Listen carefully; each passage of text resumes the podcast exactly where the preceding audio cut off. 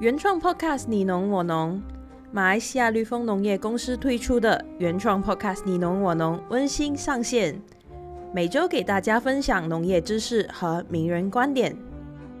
各位听众，大家好，欢迎收听今天的你农我农。今天我们要继续向大家介绍联合国农粮组织的土壤有机碳的议题。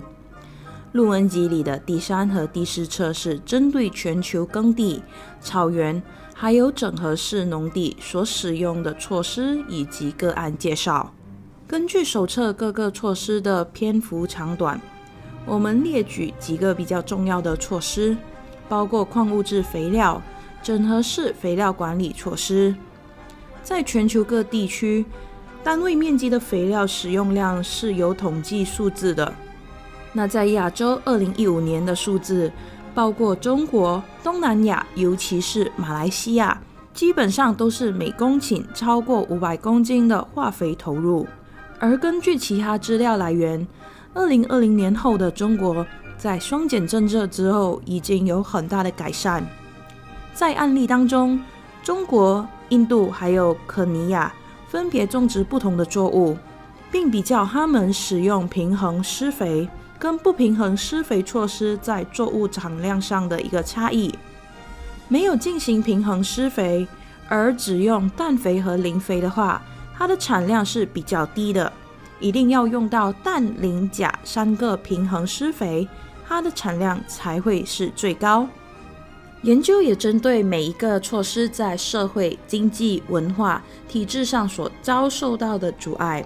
矿物质肥料在非洲的文化差异上受到最大的阻碍，在体制上，非洲国家也严重缺少技术推广人员，农民跟推广人员的比例大约是一比两千左右。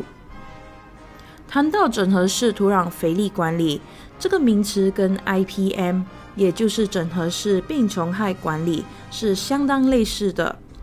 包括了使用各种动物、植物废弃物、堆肥、品种改良，还有矿物元素，基本上就是优良种苗结合有机加无机的管理方案。那研究也发表了使用永耕农业的方式。永耕农业是一九七零年代由澳大利亚创造出来的词汇，以农业生态为理念的一种农耕方式。说的现实点。它就是一种比较放任的种植法。退一步来说，由于农业资材的取得相当困难，所以很多地区不得不使用这种方式来耕作。再看一个中国东北使用的无耕耘方式，追踪了十六年的个案，连续十六年不进行耕耘，对土壤有机碳的贡献，每一年每公顷贡献了零点八吨的有机碳。